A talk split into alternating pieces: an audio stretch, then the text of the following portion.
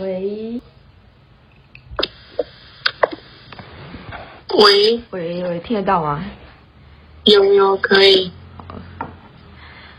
哦，今天今天上第一节教练课，真是、嗯、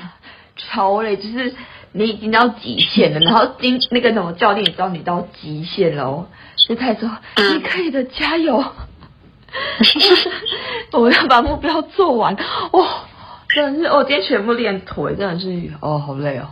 哇，很累哦，超累。然后重点是我明天还上我教练那个弹簧床的课，我就跟我教练讲说。然后明天跳不跳起来？嗯，他说他也很担心明天不知道我跳不跳起来，而且明天要跳新的，就是更快的。我想说，哦天哪，我要不要直接取消啊？哦，真的是听得很害怕呢。原来应该会有，就是就是缓。可能说教你怎么缓和什么肌肉酸痛或什么的吧，就是要按摩哪边或怎样的。没有诶、欸，因为他说我曾我之前是运动员，然后我的观念都蛮好，所以他说他就是上课的时候他只会教我放，就是打开我们需要今天需要练的部分的肌肉，嗯、然后打开完就开始做我们要做的训练，然后就是就不会特别教我怎么去呃拉筋或什么的，因为那些我都会了这样子。嗯，对啊，我就说哇，好，OK，OK，我可以的。对啊，我就我就说那个在教练课都会这样，加油，再往下这样子，可以的，来来来这样子。然后那些，如果我如果我那时候累到极限，我听到这个话，我真会想揍他。我是还好啦，可是就是，可是我觉得一个好处是因为有人盯着你，就是你不会一直、嗯、一一直因为自己累了，或者是肌肉很酸，就还没有到极限你就停下来了。然后就算你到极限之后，他会就是鼓励你，然后你就突破那个极限。我觉得如果你突破那极限几次之后，其实你的极限真的会往上，level 会往上拉。对啊，对啊，所以我就觉得他们乐，对啊，他们乐观就是我觉得就是有点要教你突破极限。可是我那时候可能会，可能我就是这样吧，我就是觉得说我累得要死的时候，就是要躺下来。然后我听他这话的时候，我就觉得我已经极限了，没看到。我还要，因为毕竟可能，我觉得有有，应该是因为小时候在球队啊，或在游泳队的时候就被超的很严重，就嗯，多多少少都习惯这些事情了。对对对，也是有可能。对啊，而且就是那个教练，他就是，我觉得上教练课的好处是因为我不是左膝受伤嘛，然后他就会在做动作的时候，他就先问我说：“哎，我现在他，我都先从受伤的膝盖开始做。”他就问你说：“啊，你现在左脚或是左膝的感觉怎么样？”然后如果你觉得很不舒服，就是没办法做这动作的话，可能代表这个机器暂时不适合你，这样子。对对对。然后或是他就会做一做之后，因为你有时候会没有力，然后你就会想要出力，你的动作就会变形，然后他就把你顶回来，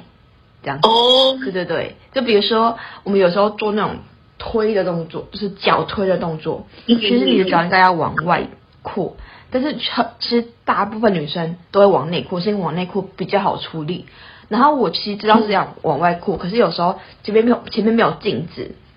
然后加上呃我已经有点累了，就是我也没有特别去注意到我的脚的时候，我的教练就会他他会提醒我，然后提醒我之后，他就会他就会弄他的手去压我的膝盖，就是把我往内压，然后要要我反抗他往外扩这样。然后一次之后，你就会，就算你再累，你都会记得你的脚不会往内缩，嗯，对，不会往内弯。我觉得这样还不错，就是身，因为有时候你不是每件事情都有有办法像教练他们头脑记，因为毕竟他们很常做这些事情。你用身体记的话，就算之后教练课结束，还是可以自己做自己要的东西。你身体会记住他他给你的那个。建议吧，就是对他记，对啊，对啊，那很好，对啊，所以我觉得上教练课就是有这个好处，他会去矫正你说你做的到底对不对，对，而不是你一昧的做，但你不知道到底对或是错这样子。而是比如说别人别人就做这个，然后肌肉线条就很好看，可是你总会觉得，哎、嗯，你怎么好像没有什么肌肉线条？就是因为你做错了方法，就是你没有弄到那个要领。啊，所以嗯，也是啊，可是可是有没有可能就是说，比如说因为你做了，然后有时候你是。就是因为可能你做一个器材，但你不熟悉，它是你一开始你做错的时候，你身体会反映出来，可能说关节痛或者是哪里痛这样子。可是你做到后面，有没有可能会自己发现说到底哪里出问题，然后你会自己去纠正自己的姿势或怎样的？我觉得有些动作确实会，嗯、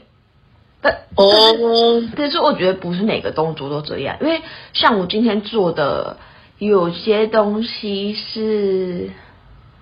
呃，其实你做我原应该说，我原本动作其实是可以，也是可以的，但是他会练不到这么，就是你你同个同呃同一个运动。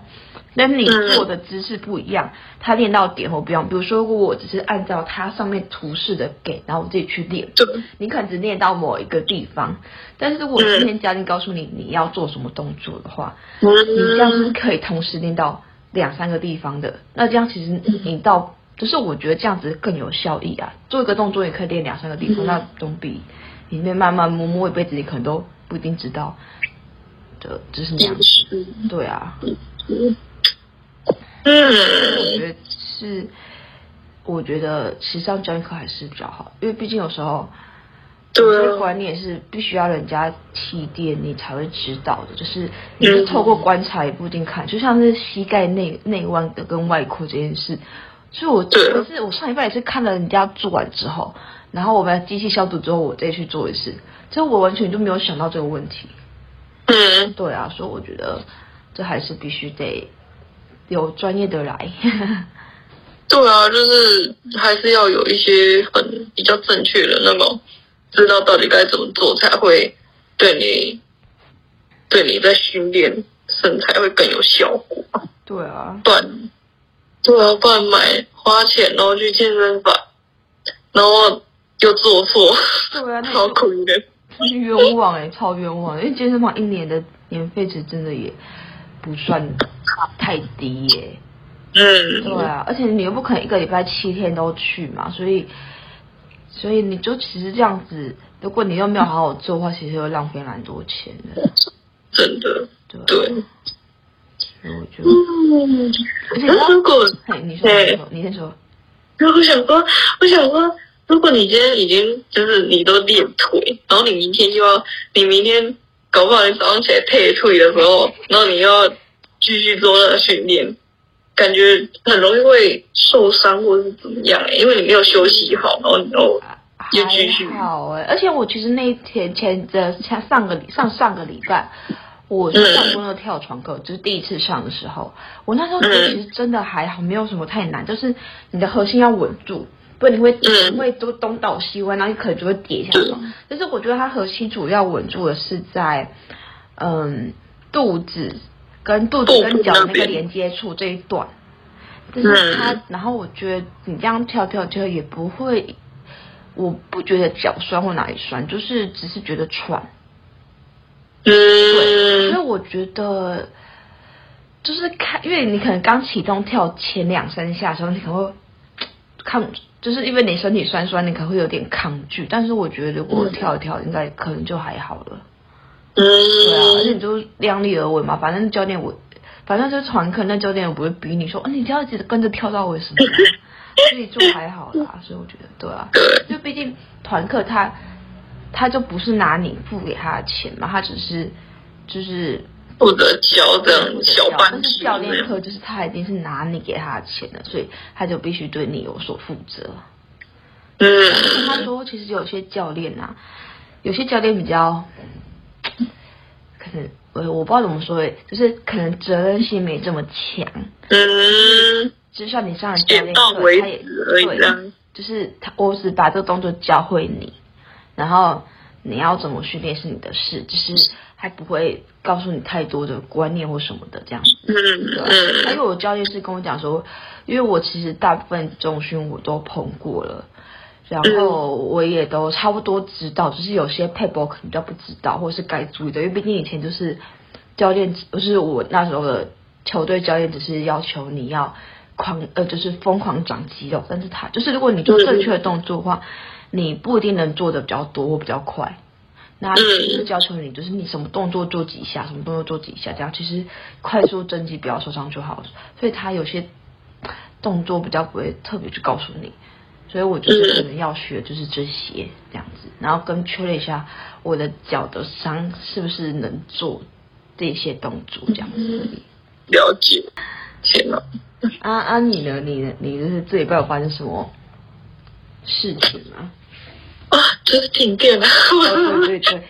哎，所以你们发就是等于在工厂停电之后，在工厂类似装满或发呆这样吗？对啊，就是因为我们那时候我在工厂，然后那时候因为其实我们工厂有分两个地方，就是如果你要做其中一一样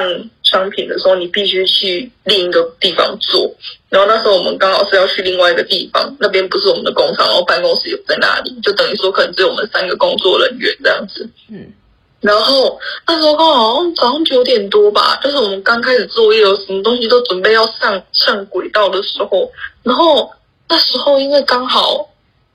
刚好就是有一个有一个机器它换了新的开关，我不太懂，然后我就问我的同事，我就说啊这个开关，然后。刚刚好这个瞬间呢，我说啊，这个开关我的手指到它了，就是要碰到它的时候，电开始闪，然后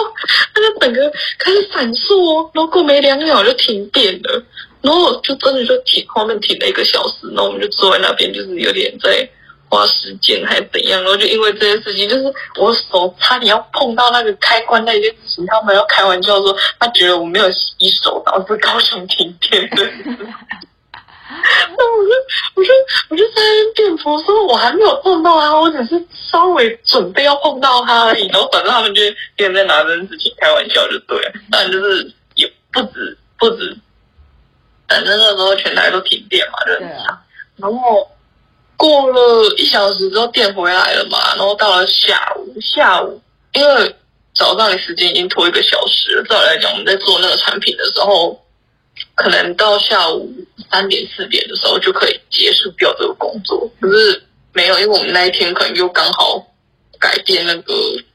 包装的程序，然后导致说整个拖延时间，等于说我们到了快四点都还没有做完，还没包装完，然后那时候四点半又停电。哦，你知道我有多饿吗？我想说差那么一点就快要做完，就可能比如说你。你可能再给我个半小时，我一样就可以把工作先到告一个段落，但没有，就是停电，就电就不会回来了，你知道吗？然后，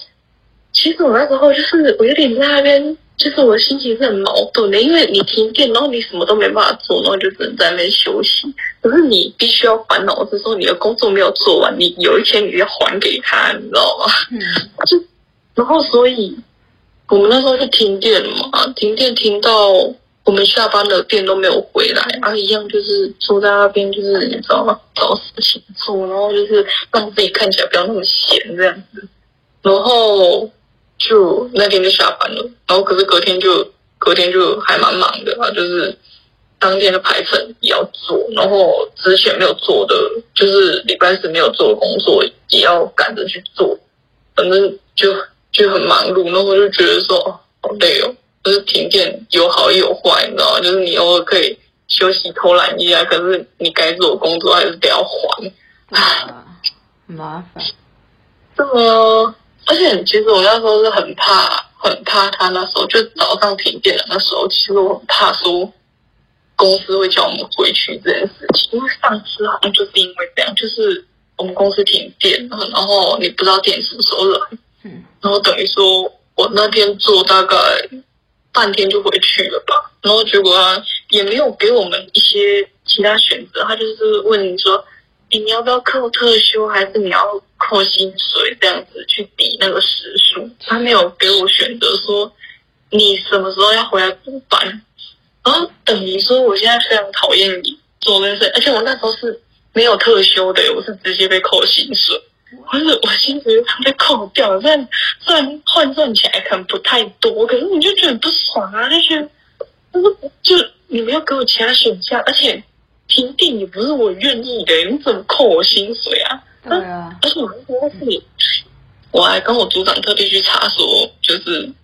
这这件事情在劳基法上到底是算谁的错？然后就是上面就有讲说，其实公司不能要求去扣那种扣员工的薪水或特休，但你一旦去跟公司讲劳基法这件事情，他们就会在你的评分表上打一个，就是有点像打一个大叉叉，就说你就是个不听话的员工。啊，所以那时候能怎么样？就是忍忍气吞声，让他扣薪水或特休了。然后我就。唉，所以我现在就不是很爱说有一些突发状况，然后导致我们必须停工这件事情。我宁愿我宁愿就这样慢慢的做完，然后偶尔休息一下这样，但我也不希望不需要有这种突发状况，对。了解，欢迎来到幺两幺幺，一起聊聊生活大小事。你这礼拜是那个吗？代沟跟自尊心这一点吗？对，还是你觉得可以分两集呀？就是你觉得这两个是有会相关吗？会讲很久吗？嗯，我不知道会不会讲很久，因为其实有时候你刚开始初想的时候，你完全不知道，你可能觉得没什么没什么想法，但是我觉得有时候你听到对方讲了什么，就会觉得就是头发突然爆出来，就是超多这样子，所以我觉得嗯。可以先讲，你那天好像是原本先提的是代沟嘛？对对对啊，不然我们可以先讲代沟，嗯、因为我觉得这两件事好像没有办法合在一起讲诶。没有办法，因为我我个人觉得这两件事情好像有那么一点点关联啊。我觉得，因为我的代沟是以跟父母的代沟或怎样，而且就是然后自尊心会关乎到，就是说。你有一些自尊心，然后你就会那个面子拉不下来，然后会导致进而导致代沟这件事情，就等于说你没有因为你的自尊心，然后你沟通不好，然后又导致更多的代沟。我的想法是这样啊，就是还有点心理层面的影响到，嗯嗯，我觉得对，我觉得。我以我的经验，我我到现在的经验是，嗯，嗯都只是代沟，是真的只是单纯代沟。嗯，哦，对啊。可是我觉得你可以当，你可以还是可以讲，但是我觉得自尊心这件事是可以之后单说单独再拉出来讲的一个东西。也是可以，就是没关系，就是先从代沟开始说啊，就是。嗯可是我觉得代沟，如果你拓宽层面来讲，代沟算是因为年年龄差太多而导致沟通不良吗？还是算是吧。可是我觉得有也有方面是因为生活环境不一样。因为像我自己的例子啊，我先拿我跟我同辈的人，我上面有三个姐姐，然后到我我们四个姐妹是。算是四姐妹吧，因为我们四个人刚好都是跟前一个差两岁，就是我跟我表姐差两岁，然后我表姐跟我二堂姐差两岁，我二堂姐跟我大堂姐又差两岁，所以我们刚好是一阶一阶下来的。然后那时候呢，就是我跟我二堂姐跟大堂姐是分别差了四岁跟六岁，然后其实四岁跟六岁，其实在小时候来说差距其实算蛮大的。因为小时候知道的知识量真的比较少，就是国小，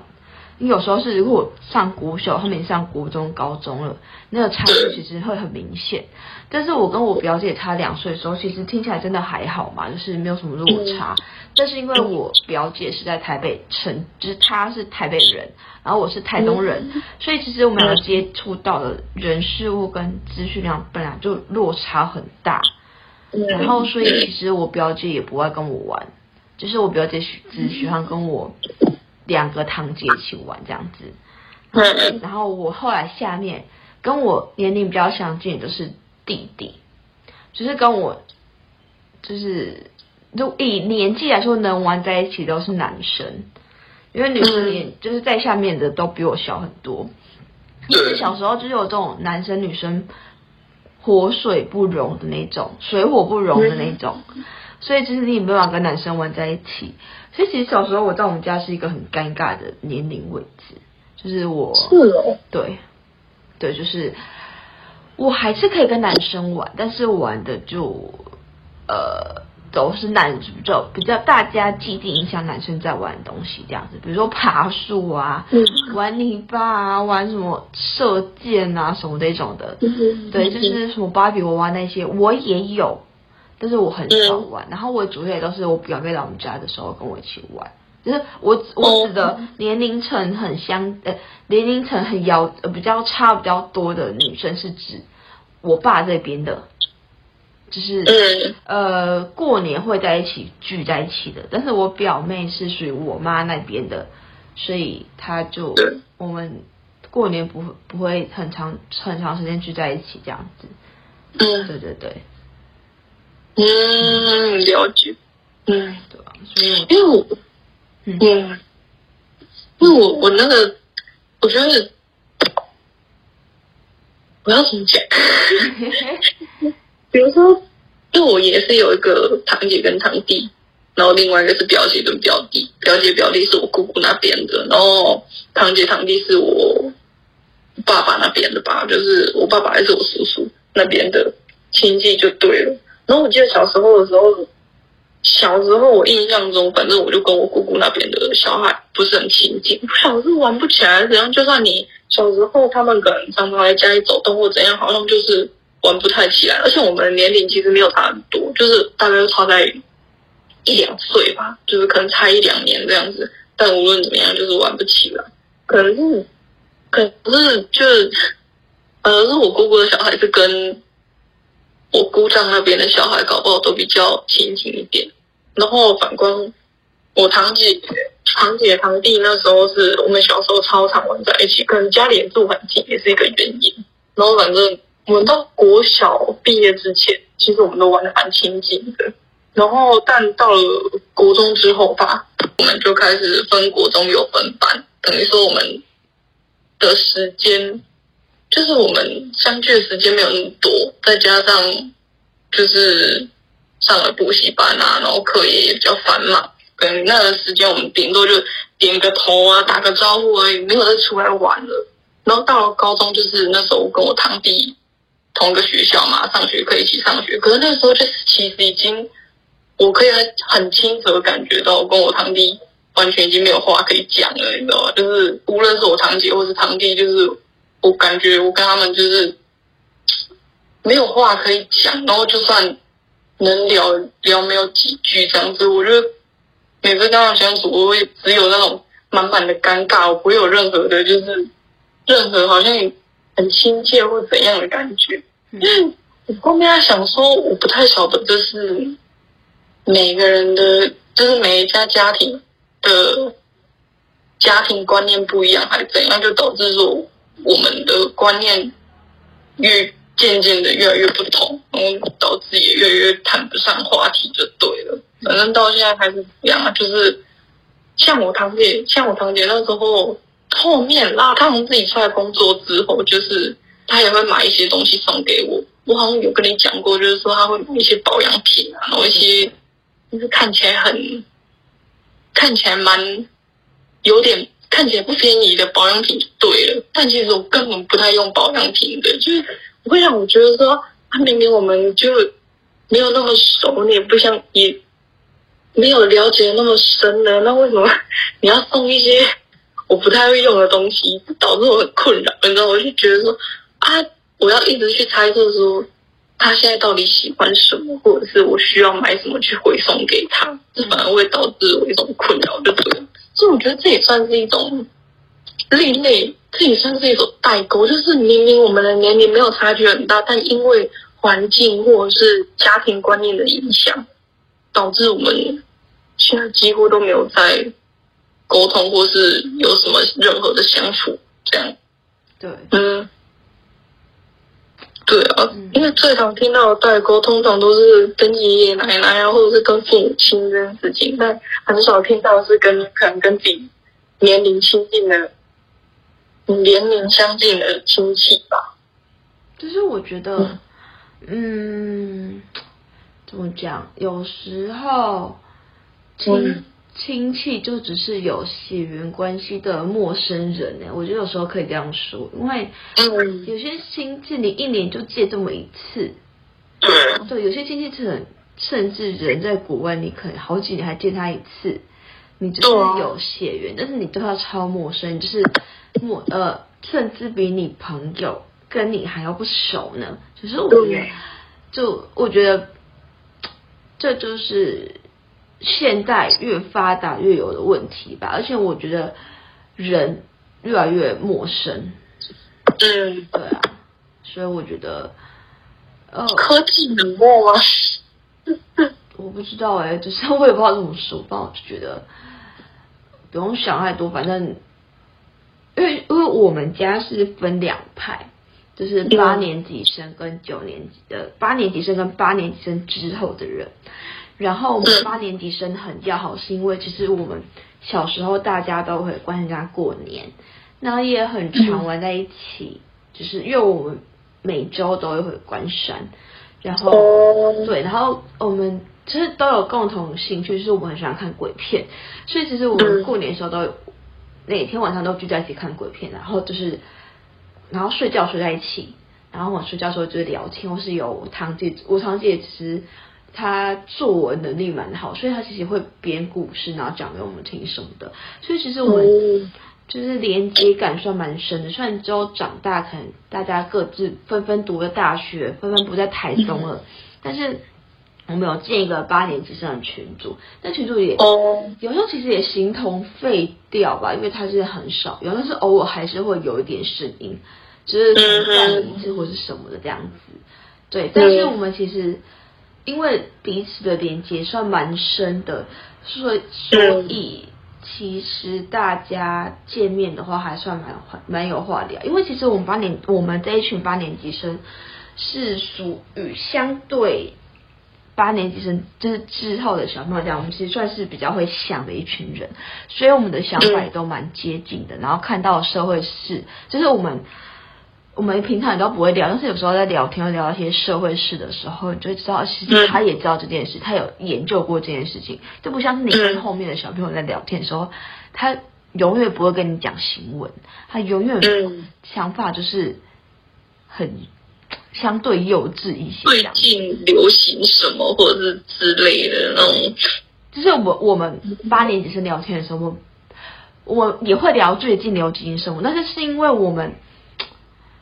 就是看不懂最新的流行，所以才想去询问一下，说，哎，你知道最新流行这个是什么吗？或是它为什么流行什么的？可是其实我们他大部分都有共鸣，就是我们其实不知道最近流行什么，或是我们不知道为什么它会流行起来。但是小朋友们就是会很跟上现在的流行，只是跟我们的想法落差很大这样子。嗯，对啊，或者是说我们对于 我们三观啊，或是任何的观念，就是都很虽然很少联络，但是。都很相近，所以其实我们一聊就是可以聊很久，然后也不会太尴尬。可是就跟小朋友都会尴尬，就是你不知道怎么跟他聊天，因为他讲的你听不懂，你讲他也听不懂。就是因为因为我们其实大部分聊天都会聊，都会先往社会事聊，然后因为毕竟大家都在不同的县市嘛，都会先聊一下自己工作，然后社会事啊什么什么的。但是你会发现，他，第一个是现在班还没有到，呃，不是八年级的这群小孩都还是学生，所以你没有办法跟他聊。第一个没办法跟他聊工作，第二个是他们都不看新闻，所以你没有办法跟他聊社会事。然后第三个是你你们流行的跟他们流行的东西根本不一样，而且我们就是一个跟不上流行的一群人，就是我们根本不知道现在流行什么，所以我们跟我们真的没有话可以跟他们聊。嗯，对啊，所以我就觉得。嗯、呃，就是看到，就是他会叫你一声哥哥姐姐，然后你就回应他一下，然后比如说他有需要帮忙的时候，然后去帮他，就这样。就是我觉得，就是很陌生的人。对啊，就是因为就可能这这会跟你们的，就是相处时间或者是个性合不合得来这件事情也会有关系吧。就是因为可能。或许你们原本个性就很合得来，然后再加上你们又相处久了，那再来讲是会越来越越来越亲近嘛。然后就算后面你们可能就是分隔两地啊，或者怎么样，但现在联络都蛮方便的，而且也也时不时见面一下的话，就是不至于会到不至于会会到那种突然变得非常陌生，就对了。对、啊，就是嗯，然后如果是一开始可能说，你知道像隔可能说你们说八年级生跟九年级生嘛，就几乎隔了快快几岁啊？十岁吗？还是不要说隔十岁，隔五岁好了，就是你们流行的东西就完全都不一样了。就是你们所看的流行跟他们所看的流行就完全都不分隔两地，就是他们看不懂的流行，然后我们也看不懂他们在流行什么。但是我我刚才想到一个，我觉得还有一个很大的差别，是因为八年级生的我们，其实呃，因为我自己也是八年级生，但是现在大四，但是其实怎么说呢，我们已经都算是在适婚年龄内内的人。或者是比如说，像我弟是即将踏入社会，他可能已经在实习，就是他也经过一点社会的摧残吧。然后像我们有时候就会聊，嗯，比如说结婚，或者是比如说现在有婚姻的姐姐们，他们婚姻的相呃分配相处什么的。然后或者是比如说我有一个表姐，她呃现在是正在交男朋友的状态，然后你就会就是他们感情可能会。嗯呃，我觉得很蛮稳定的。我可能觉得聊天的时候会这样说，哎，那你们有没有想过要结婚啊什么的？然后你就会跟我们聊说，哦，我觉得你觉得我另外一半怎么样？然后呃，你觉呃，为什么你会觉得我们适合结婚？然后或者是结婚之后什么目标什么的这样子？嗯，对啊，就是这都是我们可以跟他们谈的，是因为好，就算我没有谈过恋爱，但是就是这个年纪。如果你真的有在思考你自己的人生未来的走向的人，其实你通常都有办法跟这些人聊到共组家庭这件事，我觉得啦。嗯，因为这件事情是虽然不是说用想象就想象得来，因为有时候很多事情是你要必须经历过才有办法知道，但是我觉得很多大方向是你可以从身边的人去。听取或者是得到一些资讯的，嗯，对，而且我觉得观察这个能力是从小到大就开始培养的东西，所以你有时候你跟你的家人的另外一半，你可以吃个饭聊个天的时候，你就会知道，你会，我觉得像我之前我，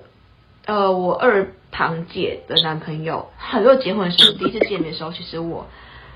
我下一就是我是事后才发现这件事，但是我下一次第一次跟他见面的时候，我就会先观察一下。这个吃饭之后，他的点菜模式，嗯，就是他会是点那种最便宜的，还是点最贵，还是点中间值？然后他的谈吐，然后跟你有时候会是会稍微点问你，就是他是试探一下他的口风什么的这样子，嗯，你就知道说哦，这个人是不是跟我们家的整体的观念很接近，或者是跟我姐她的观念很接近，他就觉得你未来会不会想认这个姐夫吧？嗯，对啊，嗯，然后我就是因为进进入一两次之后，就觉得他真的是一个，可能是我唯一会承认的二姐夫，就是不会有再有第二个二姐夫，就是也非得是他这样子，对吧？然后后来知道大四我不是在台中实习嘛，然后我实习到一半的时候，我的堂姐就去国外做那个打工度假，然后但我姐夫人还在台呃台中嘛，然后有一次就是呃。我跟我姐聊天的时候，跟她讲到说，我实习要结束，准备要回高雄或回台东了。然后她跟我跟我姐夫在聊天的时候，就有说到这件事。我姐夫就自己联络我说，看看我们有没有什么时间是他有空，我有空，然后我们一起吃个饭或喝个咖啡什么的，这样子，就是他就是蛮爱屋及乌的，所以我就会觉得这是一个很好的对象。然后他，我觉得我的二姐夫也。他有点算是我找另外一半的一个参考对象吧。嗯，对，因为其实我觉得他的很多观，因为其实我现在有的某些观念是透过跟他聊天的时候听他怎么说，然后就是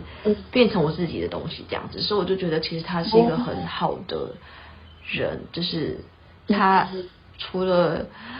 爱喝酒之外，而且我是觉得他没有一个，他不，他没有太多的缺点，但是也我也不也没有就是一次跟他相处很多天的时间，所以我也不知道。但是就目前来看，就是是这样没有错。嗯，对啊，就是，对，就是他他，嗯，反正我觉得，因为可能现在的九年级生都还是学生，然后我觉得刚有我们现在有个，我们现在有个九年级生升大一了。但是我觉得他是因为刚从高中升上来，就是他的那个思维还是没有转变，所以说你跟他聊天的时候，你会听到的是他不会很明白的跟你讲，但是你会听到的是他很哈韩的那一面。但是我突然就不是这么的哈韩啦，就是对，所以你会没有跟他，你们聊天没有共鸣感。嗯嗯，对，或者是比如说他说的东西，你就会觉得，嗯，就是你会有点听不下去，对，有点听不下去，想说，嗯，李总是这样子想的，就是你会知道这个观念并他没有全错，但是他并不是这么的正确吧？嗯，或者比如说他的他的想法很奇怪什么的这样，可是毕竟你曾经也经历过这这一段，但是你因为你现在。那时候会摧残过了，所以你就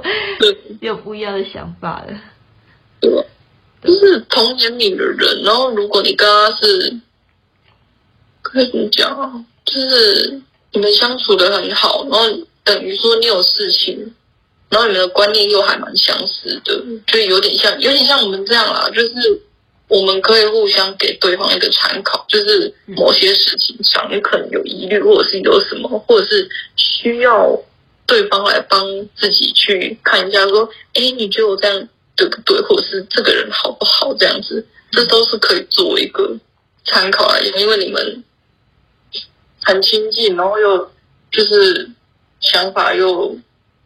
差不多，就不至于会沟通不良或什么的。就是觉得说啊，你是个可以帮助我，就是无论在各个方面啦，可能说点就是。”再可能说帮忙你厘清方向啊，或者是甚至是其他事情，他都是一个好的人嘛，就是不会让你觉得说啊，你不是个可以帮我，就是有点像代沟就对了啦。就是无论怎样，我就觉得说你没办法帮我理清方向，或是做这个决定，或者是给我一个好的建议就对了。就是我从你身上找不到任何。共鸣适合我这个人的，对。那我觉得就是讲到现在，我觉得代沟不不再是像我们很呃传统的传统的想法，就是一定是跟年纪有关。因为其实也有那种忘年之交的朋友啊。就是我觉得代沟主要是两个方向，第一个就是呃有没有共鸣感，就是你们聊天的内容有能不能对方都产生共鸣。第二是，我觉得是你们在聊某些，比如说类似社会事或是一些人生的想法时候，有没有能不能有这种碰撞感？就是我觉得很好，就像我们两个，我们两个很好，但是我们两个不会每件事情的看法都一致，所以有时候我们其实，在讨论的时候，其实我们会有点碰撞，就是你的想法是 A，我的想法是 B。但是其实我们其实很耐心的听对方讲，然后也很耐心的跟对方解释为什么我会这样想，然后碰撞出来就会有一个很完，呃，一个 C 的结果出来，就是我们碰撞出来的结果。嗯，对，就是因为我们可以理性，但是又很确确实的把自己的想法表达出来。嗯，对啊，所以所以我就觉得说，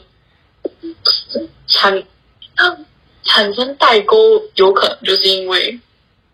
可能你们讲话的时候没有共鸣，然后你可能说你们的个性不合，或者是你们的想法原本也就不一样，然后进而导致说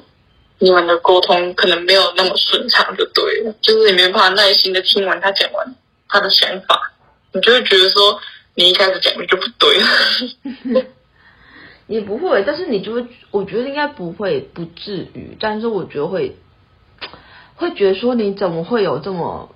不成熟的想法？可是毕竟他现在的年龄就，就就就是比较没有那么成熟。嗯，对啊。因为就是像这个，就比如说我我举个例好了，就是比如说像某些事情上，可能我跟我父母亲在沟通的时候，我就会觉得说，他们为什么会不理解我的想法，就对了。可能可能就是啊，拿股票这件事情来讲，哈，买股票对他们来讲是很危险的。可是我就觉得我已经跟你那么努力的解释，为什么就是。没办法听懂我想要表达的意思，你知道吗？而且我爸是一个很，那你讲他很强势，算强词夺理或怎样，就是我无论怎么跟他解释，他就是说他会马上打断我说不对，你说的不是这样子，就是他那种给你的感觉就会，我就会觉得非常不开心。我想说你为什么都不听我讲完，你就打断我，而且是否定的答案。然后我听到的时候。我每听到他这样讲，然后我就会觉得他在强词夺理，讲的都是废话。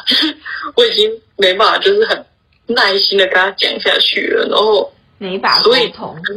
对对对，所以每当这个时候，我就会就是就是想说，不行，我要静下心来听他到底在讲什么。然后每当我又静下心来嘛，然后我又听完他讲的话，然后我想要又跟他回复的时候。然后他又觉得我讲的不对，哇！我我整个火都来了。然后后面我我干脆我就想说，好吧，就是既然我们沟通不了，我们没办法有产生任何的共鸣，你不理解我，我也不理解你，那好，我就不要跟你沟通了。我就宁愿我宁愿就是不跟他沟通这件事情，我也不想要跟他就是继续往这方面吵，因为我就知道说，无论我怎么讲，他就是听不进去，所以。所以有些时候，在这个时候，就是代沟让你觉得无力啊，就是你好像也没办法对这件事情做出任何的改变或怎样，因为你你已经很努力在跟对方沟通了，然后对方好像看自己很努力在跟你沟通，可是你们两个就是讲不来。对对，我觉得有时候需要一点时间，但是有时候就是时间还没到嘛。嗯，对啊，因为我跟我爸之前，我爸妈也是之前属于比较跟你爸状况比较像，但是我爸妈会说，嗯、你们先听我爸讲，把呃，你们先听我把我的话讲完这种的，然后我我就很耐心听，听完他要讲的话，他我要讲话的时候，他就会很急于的想要否定我状态，我就跟他说，我现在是成年人了，我跟你是，虽然你是。你比我多活几年，但是不代表你的观念就是对的。你要，你也要适时的跟进一下现在的观念。所以我可以，我就是你可以帮我纠正我的观念，但是我也可以帮你更新你的观念。所以不只有我要安静的听你讲话，你也要安静的听我讲话。我真的，我真的就是很直白跟他们讲。可是，就我爸妈是那种，在我比较大了之后，他们是允许呃，已经。默默嗯，慢慢的允许我这样子很直白，就是很冲撞式的跟他们讲话。有时候他们自己也知道，如果我不这样跟他们讲，我好好跟他们讲，他们确实不会听我讲话。所以是，对，所以呃，我不知道，可能是我我已经找到可以跟我爸妈沟通的方法吧。哦，所以他们就是你这样跟他们讲完的时候，他们是会就是后面就会耐心的去。听你讲完你的想法，这样子吗？对，但他们可能会觉得当下会，我不知道他们可能会觉得很不爽，或是不能适应什么，他们可能不会立马给你反馈，嗯嗯、但是至少他们会好好的听你把话讲完。但讲完之后，你也不，其实你也不知道他们到底有没有在思考这件事，但是至少他们今天进步了就好了。哦，不会，我就是因为我跟我爸的讲话方式就是。如果啦，如果我像你这样子打断我爸的话，他一定会更小声一些听。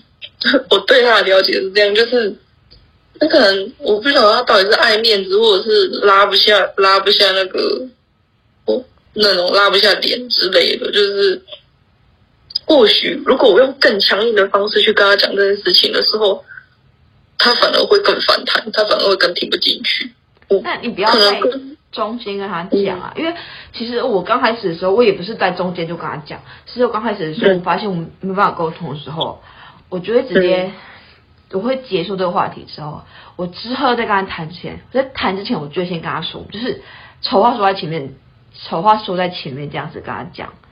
就是你可以要求我耐心听你把话讲完，但是你也要你也要做到一样事情，因为毕竟我们两个不是说父母就一定比较大，不是说父母就一定说我就是对的，不一定小孩就是永远都是错的，也不一定说现在是什么社会了，不是说小孩就一定要永远只能听父母，啊父母不能听小孩的话。其实我就类似这样跟他们讲，就丑话说在前面，他们愿意听，他们 OK 了，我才会跟他们讲。不，我就说那我们就那我就不要讲，我没办法跟你讲这件事。我是这样子跟他们讲的啊。了解，对啊。那我觉得可能跟家庭家庭教育的方式有差异，就是因为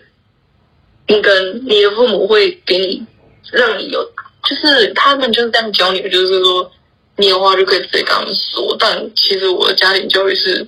从小我就是我只能听我爸的话，我也不能说去反抗这件事情。我是到我大了，我才会去跟他反抗。所以他那时候可能会觉得很。很惊讶或怎样吧，他觉得说我我我从小教了那么久的小孩，竟然反抗我这种，他可能有点措手不及，你知道吗？因为他他没有教我说我必须要必须要就是要怎么讲，就是很强硬的讲出自己的想法或怎样，所以他可能会觉得觉得很惊讶，说你竟然敢这样跟我讲话，这种你知道吗？所以我后面。我才慢慢的摸索出来说，到底要如何跟他沟通这件事情，就是我不能用很硬的方式去去切入。他说：“不，你必须要听我讲话。”他一定会生气。这种方法他真的会生气。所以，我可能我得用软性的去跟他说：“啊，我是因为怎样才怎样这样。”所以，可能必须，如果我想说。我们要解决代沟这件事情，可能就是要针对个人吧，就是你看他人的个性怎样去用不同的方式跟他沟通。对啊，虽然真的没办法去，虽然有些有时候你可能真的没办法去碰到，就是你可能有碰到一个人，但是你无论用什么方法都听不进去的那一种，这是很有可能的。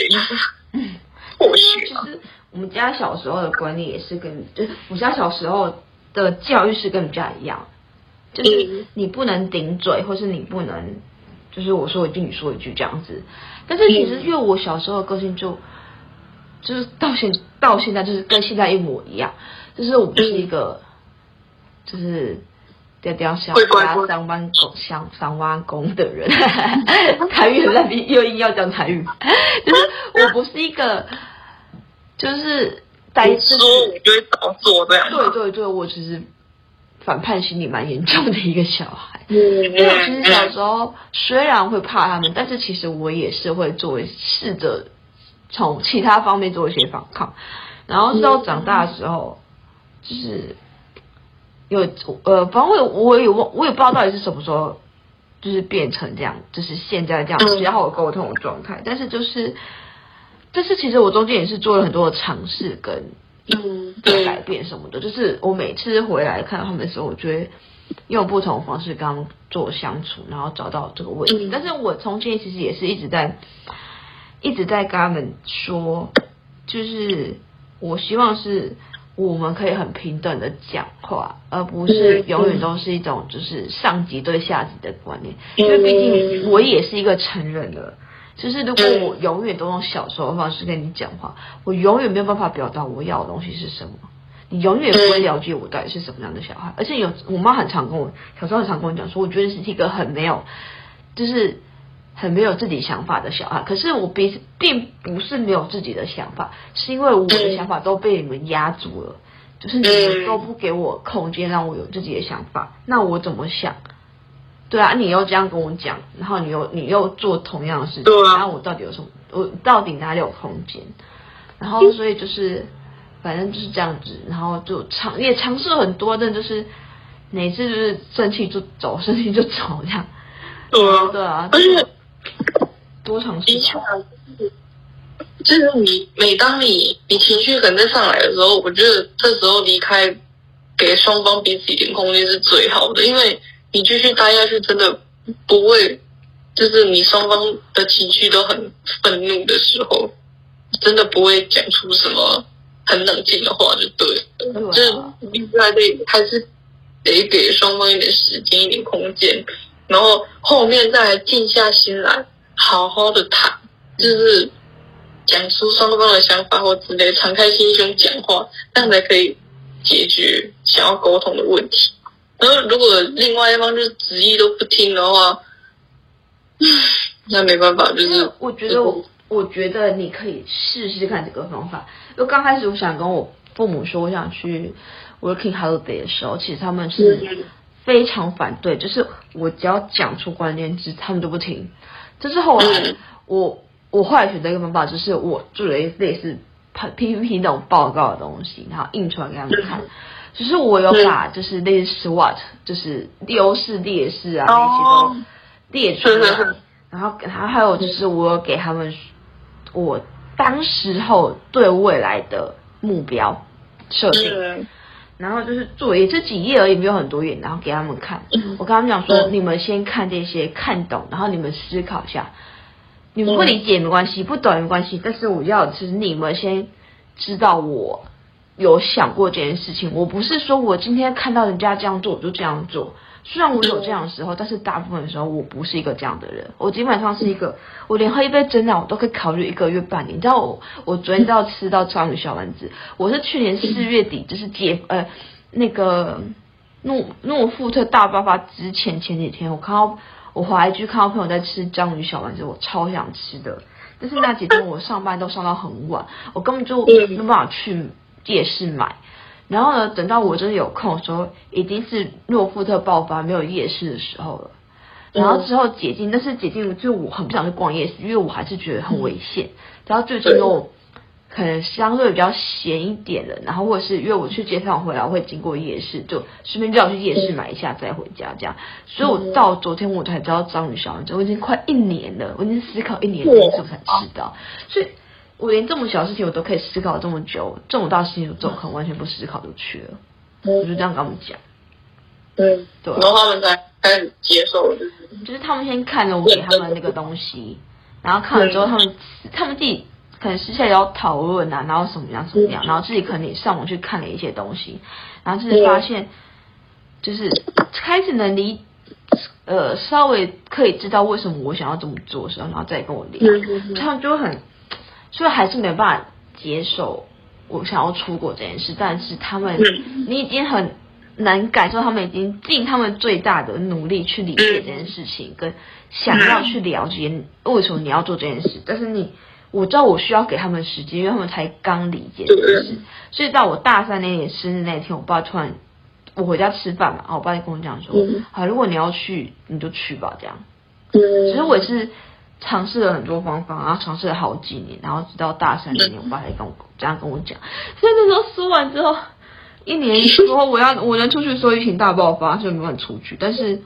但是就是我上上个礼拜。对啊，上上礼拜跟我爸讲说，我明年可能会出去，呃，出国 working holiday 的时候，我爸妈就